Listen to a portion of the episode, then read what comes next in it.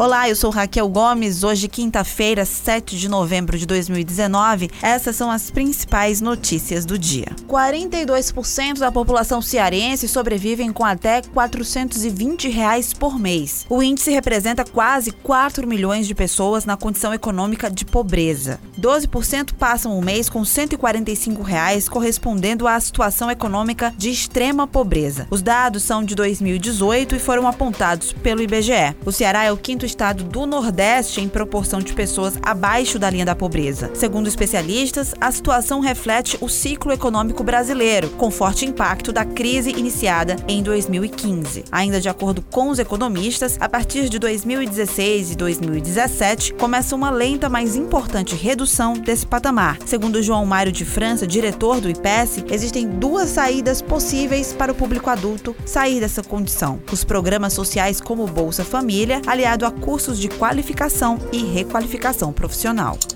A segunda parte da contenção para evitar a passagem de óleo para o rio Jaguaribe foi instalada na tarde desta quarta-feira no município de Fortim, a 132 quilômetros de Fortaleza. O terceiro e último trecho deve ser colocado até o fim desta semana. No total, a rede de contenção tem mais de um quilômetro de comprimento e 4 metros de profundidade. Segundo o secretário do Meio Ambiente do Estado, Arthur Bruno, o governo chegou à conclusão de que as manchas de óleo é, em grande quantidade no Rio Grande do Norte e na Paraíba poderiam chegar ao Rio Jaguaribe. Daí então o motivo da intervenção. De acordo com o secretário do Meio Ambiente de Fortim, Pedro Wilson, alguns resquícios do óleo foram encontrados na primeira contenção instalada, mas já foram recolhidos. Até o momento, segundo ele, o turismo na região segue ileso.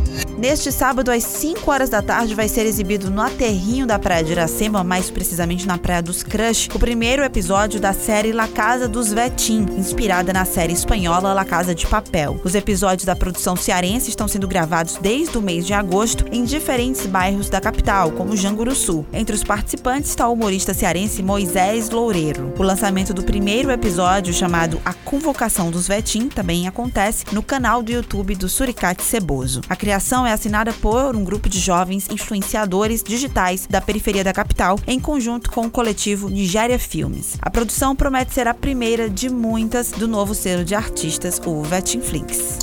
O Superior Tribunal de Justiça Desportiva, STJD, denunciou o Fortaleza Esporte Clube, o goleiro Felipe Alves e o presidente Marcelo Paz por descumprimento de normas do Código Brasileiro de Justiça Desportiva no jogo contra o Flamengo, realizado no dia 16 de outubro. O julgamento vai ser amanhã, às 10 da manhã, no plenário do STJD, no Rio de Janeiro. O clube foi enquadrado por atraso de partida e lançamento de objetos no campo ou local de disputa do evento desportivo. Apenas pena para as duas violações é uma multa de 100 a mil reais. No caso do atraso, o valor é aplicado a cada minuto que a equipe retardou o início ou reinício da partida. Já Felipe Alves e Marcelo Paz foram incluídos no artigo 258 por assumir qualquer conduta contrária à disciplina ou à ética desportiva não tipificada pelas demais regras do Código. A pena é de 1 a 6 partidas de suspensão. Essas e outras notícias você acompanha no povo.com.br.